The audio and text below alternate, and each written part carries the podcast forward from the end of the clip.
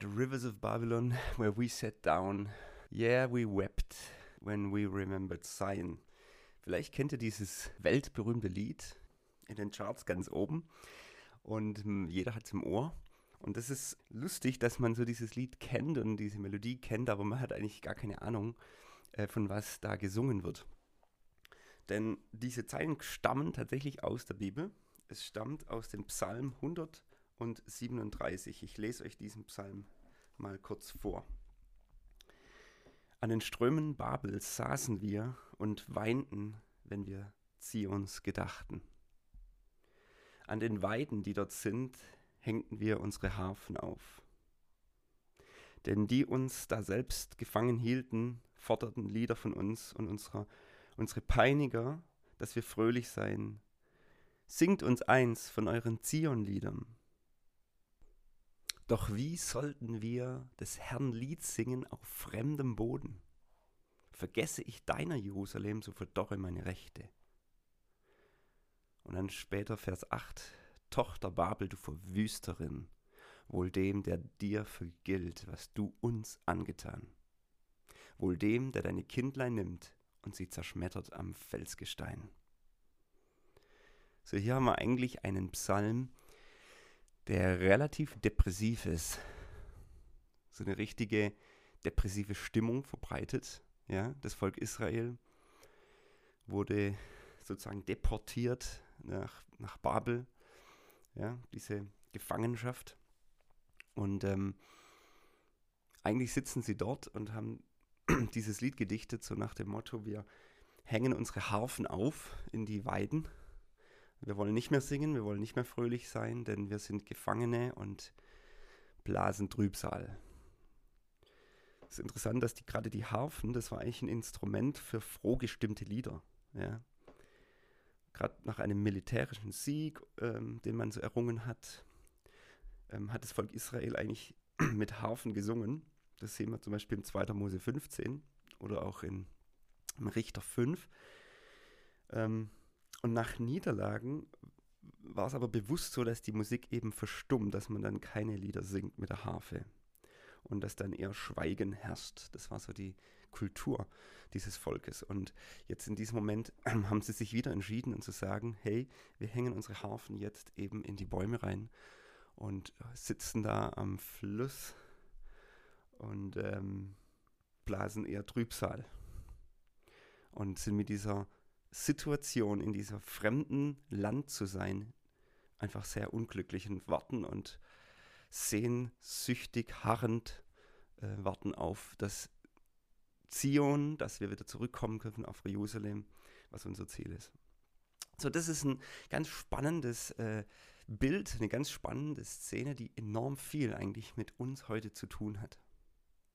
Denn manchmal, beziehungsweise sehr oft, geht es ja uns so als Christen auch, dass wir eigentlich so in fremden Systemen sitzen, dass wir uns in dieser Welt oft so fühlen, hey, was machen wir hier eigentlich? Also wir sehen uns nach dem Reich Gottes, wir sehen uns nach Jesus Christus, dem Herrn dieser Welt, dem König, der endlich die Systeme dieser Welt beherrscht, der endlich Gerechtigkeit bringt in eine Dunkelheit, die oft da ist, die uns umgibt, auch in der Gesellschaft, auch in unserem Land, wenn man in die Politik schaut, wenn man in die Medien schaut und manche Dinge hört und sieht und manche Entscheidungen, die da getroffen werden, sieht, dann geht es uns oft so, dass wir da so hinsitzen und denken, was soll das alles? Was können wir überhaupt für einen Unterschied machen? Was, was hat es eigentlich noch für einen Sinn? Und manchmal ist es so, dass wir auch so eine Wehmut haben. Ach, früher war alles besser. Früher, als das Land noch so christliches Abendland war und als gewisse Dinge noch im Grundgesetz mehr verankert waren oder man gottesfürchtiger gelebt hat, so als Volk. Ja, das ist eine Einstellung, ich glaube, die auch viele Christen zutrifft. So. Ich nenne es gern so die Welt oh nein Stimmung. Oh Welt oh nein. Und dass man dann eigentlich eher so seine Harfen in die Bäume hängt und, und dann, dann rumsitzt und Trübsal bläst. So die Botschaft von heute geht so ein bisschen in unsere Gefühlslage als Christen. Wie stehe ich eigentlich zur Welt, zu dem System, in das ich gestellt bin oder in das wir als Volk Gottes gestellt sind? Was ist so eigentlich meine innere Einstellung dazu? Denn gerade wenn es darum geht, das Reich Gottes zu repräsentieren, ist diese Einstellung, die wir eigentlich haben in dieser Welt, total entscheidend. Welche Mentalität tragen wir? Denn man muss schon ähm, dazu erwähnen, dass Gott eigentlich was ganz anderes gedacht hat. Also dieser Psalm 109, äh, 137 ist nicht wirklich, ähm, was Gott sich gedacht hatte. So, wir lesen zu dieser Situation eigentlich was ganz anderes. Das ist in Jeremia, Kapitel 29. Da ist das Wort des Herrn, die Prophezeiung, das, was Gott spricht, eigentlich zu diesem Volk in der Fremde. Er sagt, Vers 4, so spricht der Herr der Heerscharen, der Gott Israels, zu allen Gefangenen, die ich von Jerusalem nach Babel habe entführen lassen. Okay, also er spricht direkt zu dieser Gruppe der Gefangenen in Babel. Bauet Häuser und wohnet darin. Pflanzet Gärten und esst ihre Früchte. Nehmet Frauen und zeuget Söhne und Töchter. Nehmet auch euren Söhnen Frauen und gebet euren Töchtern Männer, dass sie Söhne und Töchter zeugen, dass ihr euch da selbst mehret und eure Zahl nicht abnimmt. Suchet auch den Frieden der Stadt, dahin ich euch habe gefangen führen lassen, und betet für sie zum Herrn, denn in ihrem Frieden werdet auch ihr Frieden haben. Also Gottes Wort, Gottes Auftrag ist eben nicht, hängt eure Harfen in die Bäume, hört auf zu singen und zu, euch zu freuen und setzt euch an den Fluss und äh, blast Trübsal und ärgert euch über Babel und redet schlecht davon, sondern genau das Gegenteil. Betet für die Stadt, in die ich euch habe gefangen führen lassen. Suche das Beste für, dieses, für diesen Ort, für diese eigentlich Fremden. Ja, baut Häuser, pflanzt, multipliziert euch. Das klingt eigentlich ganz ähnlich wie der Auftrag, den Gott Adam und Eva gegeben hat. Seid fruchtbar und mehret euch. Ja, prägt diese Erde, gestaltet diese Erde.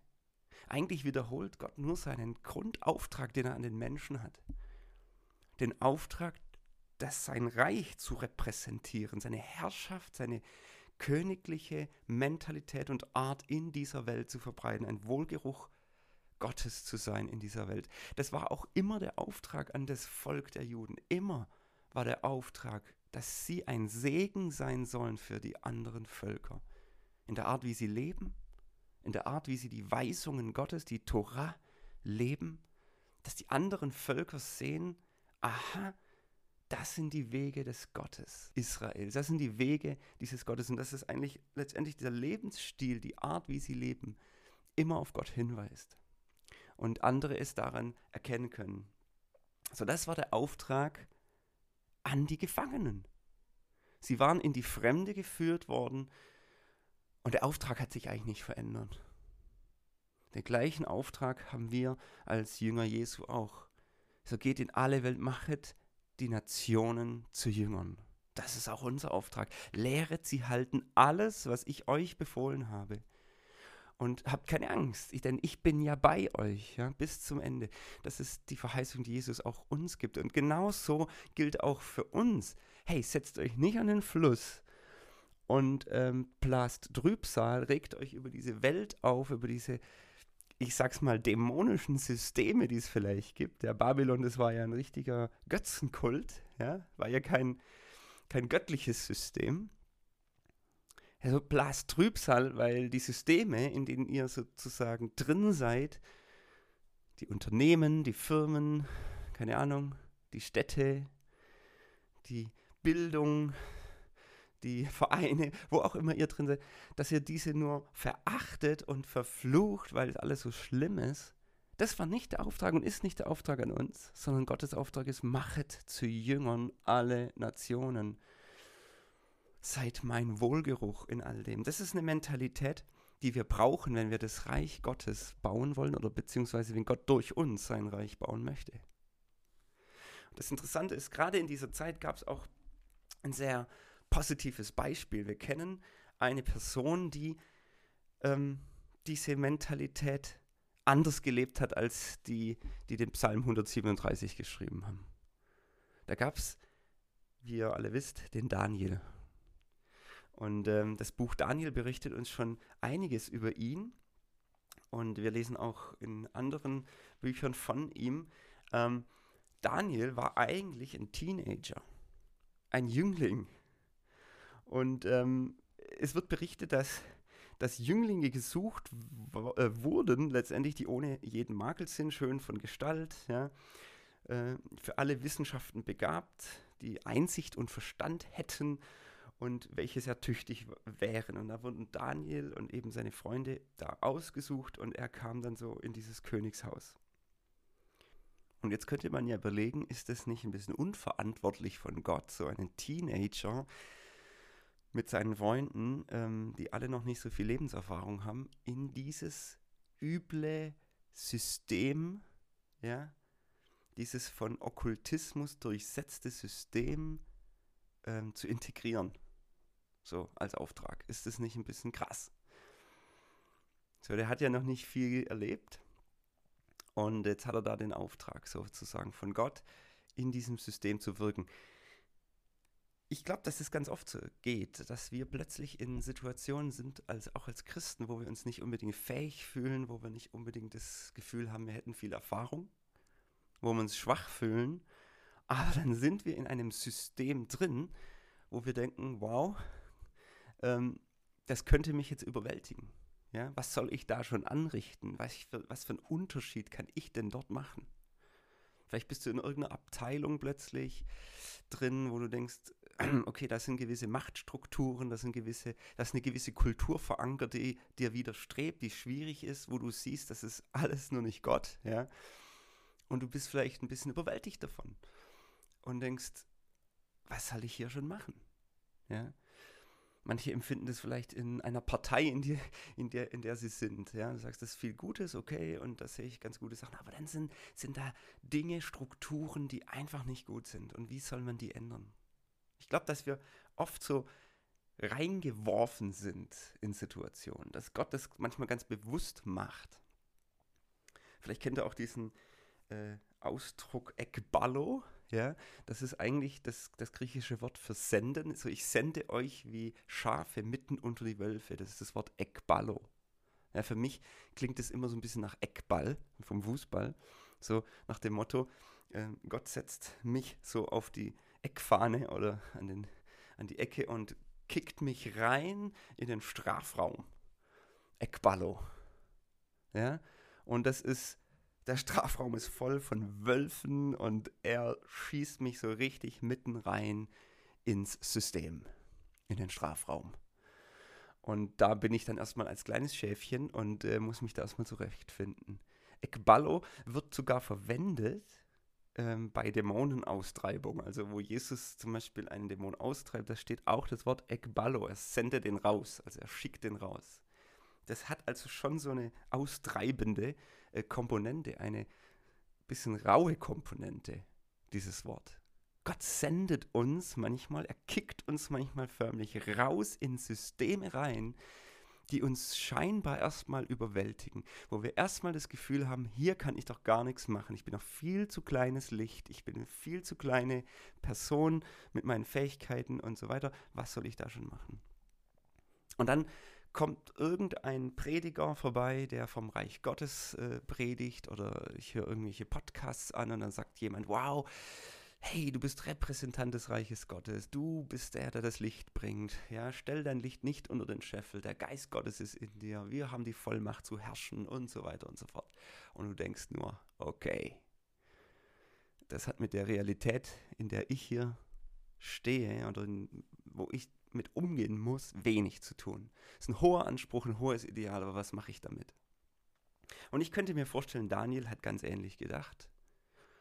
Da ist er da wirklich ähm, in diesem Königshaus als Jüngling, als Teenager wahrscheinlich. Und was wir recht früh lesen, das finde ich sehr spannend ist, und das ist vielleicht so der erste Schritt, den man so machen kann in einem System, es, da steht, Daniel nahm sich vor, sich mit der Königs und mit königsfeiner Speise und mit dem Weine, den er trank, nicht zu verunreinigen.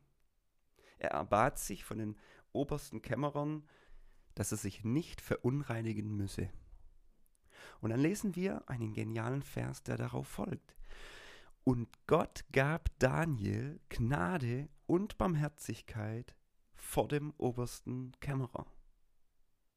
Das ist total spannend. Also das Erste, was wir eigentlich tun können, ist, dass wir diese Wege Gottes, diese Weisungen Gottes, dass wir die nicht loslassen, sofern wir in einem fremden System drin sind und merken, die Leute hier denken und handeln ganz anders. Vielleicht sind sie ein bisschen korrupt, vielleicht lästern sie, ähm, reden schlecht voneinander, ähm, entehren die Vorgesetzten, was auch immer so abgeht manchmal äh, in Systemen. Oder wo gewisse Werte oben stehen, wie Hauptsache ich gewinne und so viel Egoismus, Narzissmus, was auch immer die Systeme so in sich tragen, dass ich mich damit nicht verunreinige. Dass ich auf dem Weg Gottes bleibe, auf seinen Geboten stehen bleibe, seine Weisungen achte und sage, ich mache mich damit erstmal gar nicht eins. Also wenn hier gelästert wird, ich lästere nicht mit. Und das auch klar zu sagen. Also Daniel hat es klar seinem Vorgesetzten in dem Fall gesagt, also ich möchte das hier nicht. Ja? In dem Fall waren es die, die feinen Speisen und der Wein und man weiß ja nicht genau, wie das da abging. Schätzungsweise waren das so richtige Gelage, also so richtige sündhafte Gelage, ja, Völlerei, schätze ich mal, richtiges sich betrinken und, und, und ähm, er hat einfach gespürt, offensichtlich, also hier stimmt was nicht. Wenn ich da eins mitmache, dann werde ich genauso wie die. Und dann hat er klar vor seinem Vorgesetzten eine Grenze gezogen und gesagt, ähm, ich schätze sehr ehrenvoll, aber ja, nicht so nur gemeckert oder so, sondern ganz klar gesagt, also ich möchte eine Bitte äußern, ich möchte hier nicht mitmachen. Und offensichtlich hat er Gnade und Barmherzigkeit ähm, bekommen in dem Moment und Gott hat ihm einfach das geschenkt, dass, er, dass das ging. Und das berichten doch auch immer wieder Leute so in Firmen oder wo, sie sich so aufhalten, dass wenn sie gewisse Dinge, auch gewisse Standpunkte vertreten, dass das auch respektiert wird.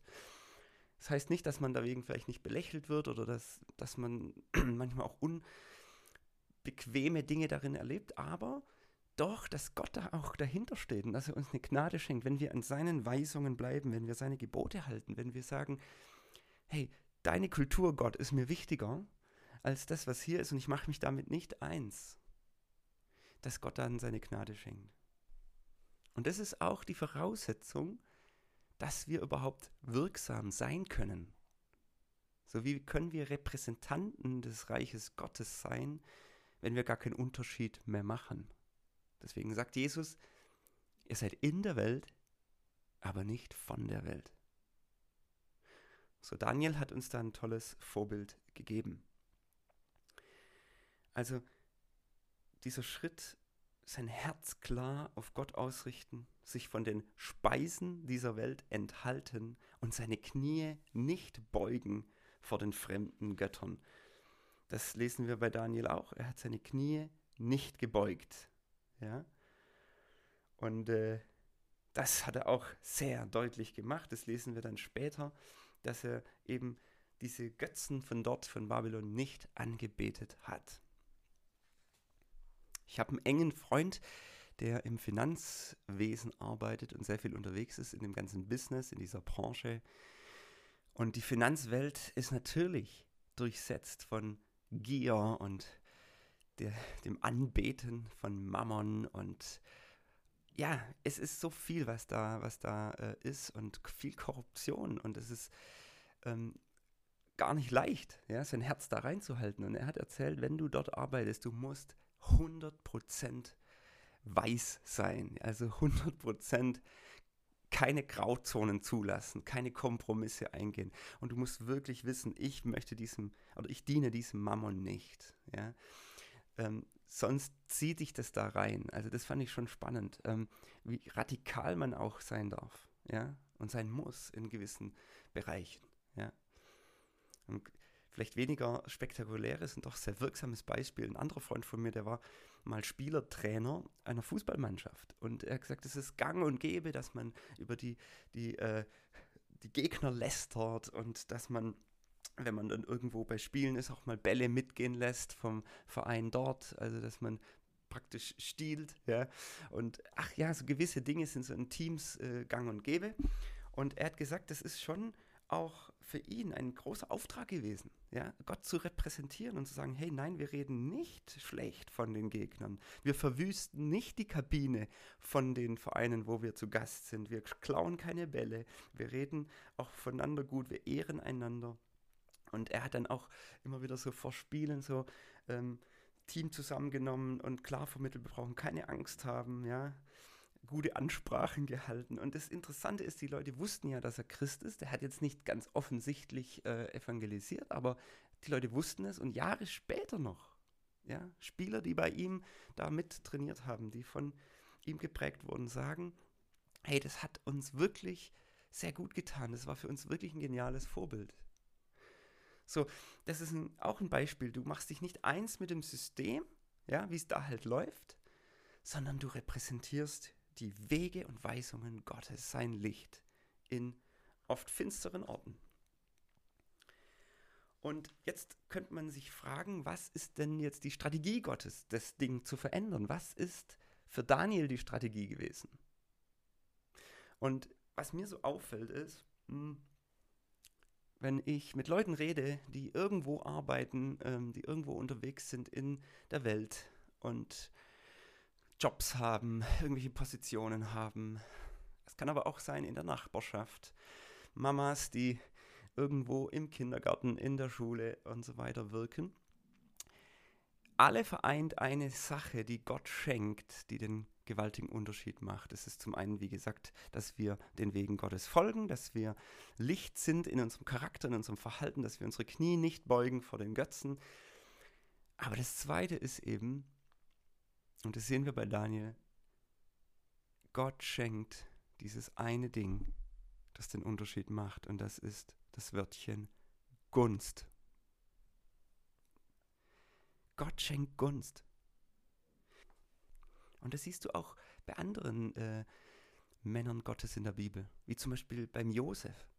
Er kommt in ein fremdes System im Hause Potiphas oder dann später sogar im Gefängnis. Und es ist immer wieder diese Gunst Gottes, die den anderen um ihn herum zeigt, bei dem läuft was. Richtig, irgendwie ist da eine Kraft, eine Macht hinter ihm, die ihn führt, die ihn beschenkt, die ihm die Türen öffnet. Die Gunst Gottes ist wirklich ein Schlüssel, um in dieser Gesellschaft Licht zu sein, weil andere sehen, da ist ein Segen da, auch wenn sie das so nicht äh, benennen würden. Die fragen dann eher so, hey, was, was, was machst du richtig? Ja, oder was hast du anders gemacht? Oder ja, sie spüren einfach, da ist was anders. Ja, die spüren, du bist von guten Mächten wunderbar umsorgt. Und das sehen wir auch bei Daniel, das sehen wir auch ähm, bei seinen Freunden.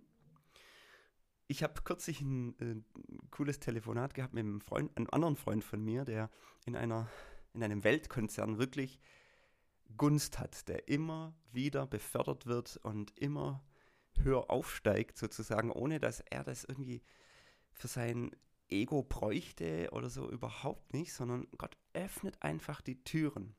Und jetzt war ja die Weihnachtszeit und dann hat er jedem seiner Mitarbeiter eben einen kleinen Gruß aufgeschrieben. Er hätte gesagt, es war so eine Art prophetisches Wort für jeden, so eine prophetische Ermutigung, so einen kleinen Segenswunsch.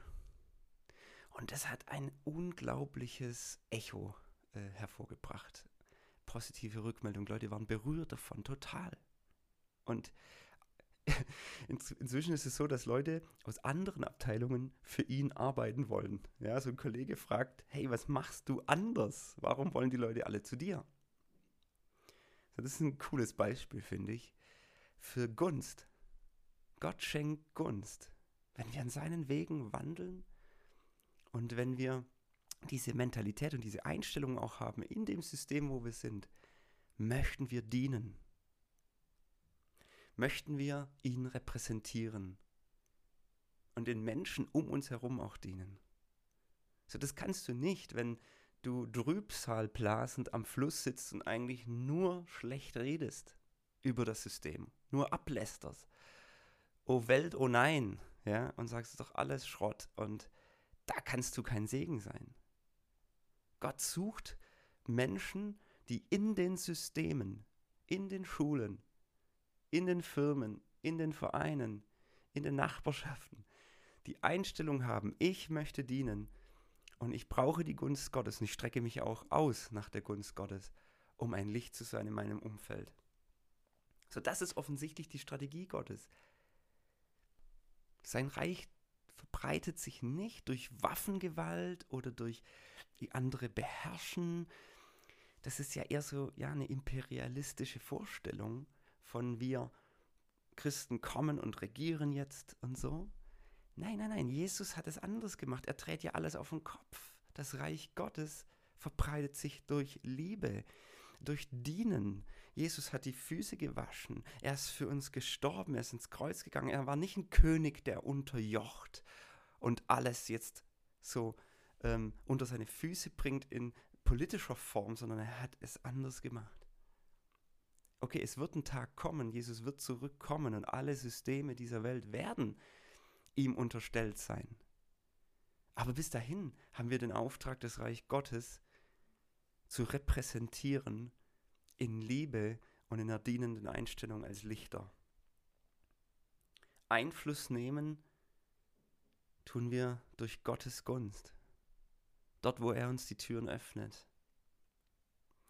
Es gibt noch eine wichtige Sache in dem ganzen Kontext, die oft vergessen wird, weil man ja gern so ein bisschen, gerade ist jetzt der Trend, ja, man, oh, Reich Gottes, wo du bist, im Beruf ist Reich Gottes, es gibt keine Trennung mehr, kein Dualismus mehr zwischen geistlich und weltlich, so und da wo, da, wo du bist, 24-7 bist du Christ, alles total richtig, ich selber predig's von ganzem Herzen, ähm, aber man vergisst manchmal eine, eine, eine Komponente, nämlich, dass man dann die Leute rausruft und sagt, sei dort im Beruf, sei, sei voll und ganz mit diesem Fokus unterwegs. Ja, dass man vergisst, dass manchmal ähm, die Kraft auch gesichert sein muss. Die Kraftquelle muss gesichert sein, weil manche wirklich ähm, auch ermüden. Und das höre ich dann halt auch immer wieder, dass jemand sich so ganz schön verausgabt, wenn du dann mal in so einem Job wirklich Erfolg haben willst oder wo du merkst, es ist richtig, da auch Karriere zu machen oder sich dich wirklich reinzugeben, wirklich es gut zu machen, es wirklich nicht auf die leichte Schulter zu nehmen, sondern wirklich Gott gut zu repräsentieren durch auch Exzellenz. Das war ja bei Daniel auch so. Da kann man sich schon verausgaben. Und deswegen noch so der letzte Aspekt, neben dem, dass wir den Weisungen Gottes folgen, neben dem, was wir seine Gunst erbitten und in seiner Gunst wandeln, ist eben der dritte Aspekt, den wir bei Daniel sehen. Sei an der Kraftquelle angeschlossen. Bleibe immer an der Kraftquelle angeschlossen. Wir sehen es bei Daniel bis ins hohe Alter. Er war ja, er hat lange durchgehalten. Er hat mehrere Könige miterlebt, wo er dann Berater war, wo er ganz stark Einfluss nehmen konnte.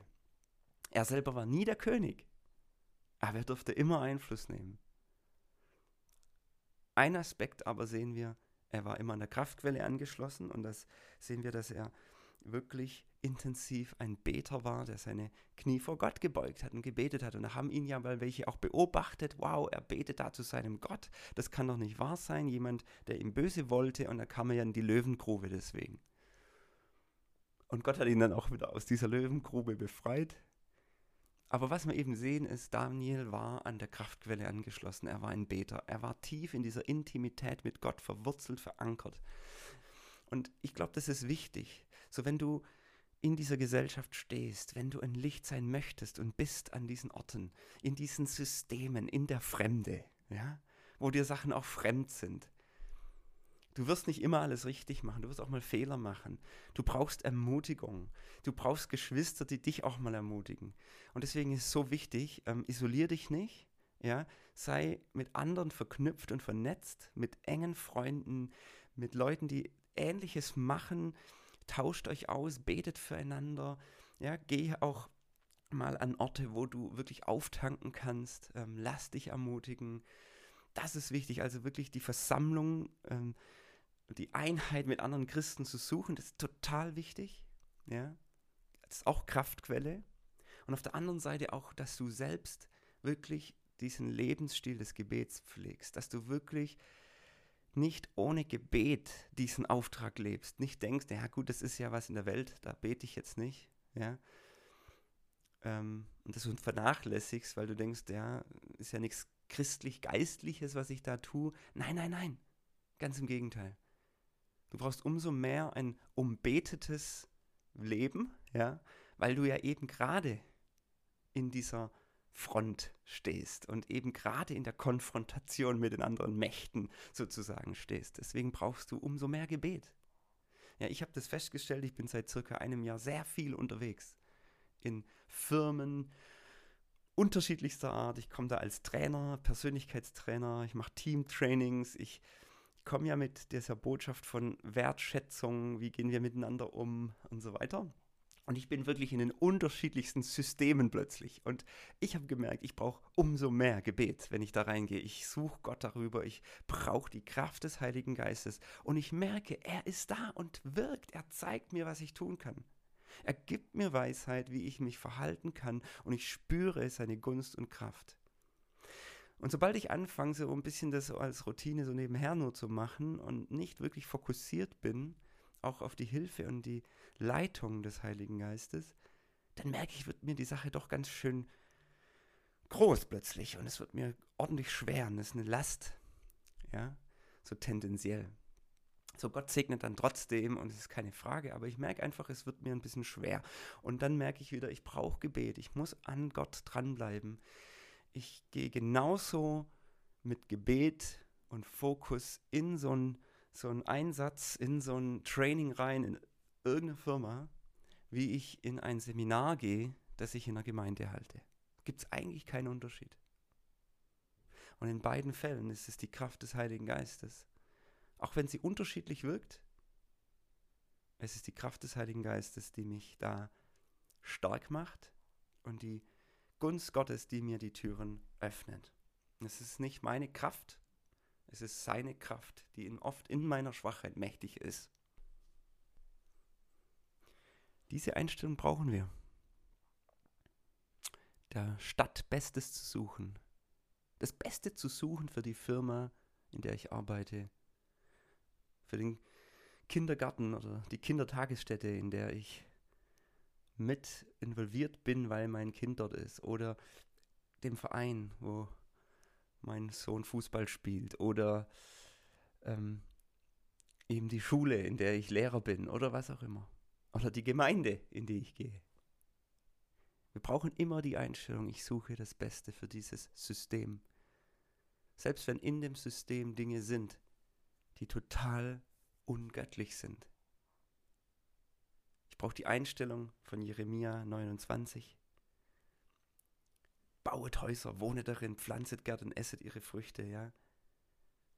Multipliziert euch, prägt, gestaltet. Und da muss ich nicht unter dem Druck sein und die Last auf mir haben, ich muss das ganze Ding am Ende verändert haben. Vielleicht ist es für manchmal ein bisschen zu hoher idealer Anspruch. Sondern eigentlich brauchst du nur den Anspruch, ich bin Diener. Und was Gott durch mich vorhat, das lasse ich mal seine Sorge sein. Ich aber strecke mich aus, zu beten, zu hören. Ich strecke mich aus nach seiner Gunst, ich wandle in seinen Wegen und ich bin an der Kraftquelle angeschlossen. Und da kann natürlich alles möglich sein, weil Gott ist ein großer Gott. Und da gibt es natürlich genug Beispiele, Geschichten, Zeugnisse von Menschen, die Gott irgendwo reingestellt hat. Und die haben so einen gewaltigen Unterschied gemacht, wo du nicht denkst, dass das überhaupt geht. Aber Gott ist alles möglich.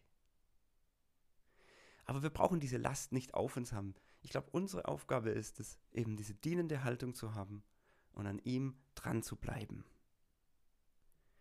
So in diesem Sinne ermutige ich euch, nicht eure Harfen in die Bäume zu hängen, sondern die Harfe zur Hand zu nehmen und Gott ein neues Lied zu singen.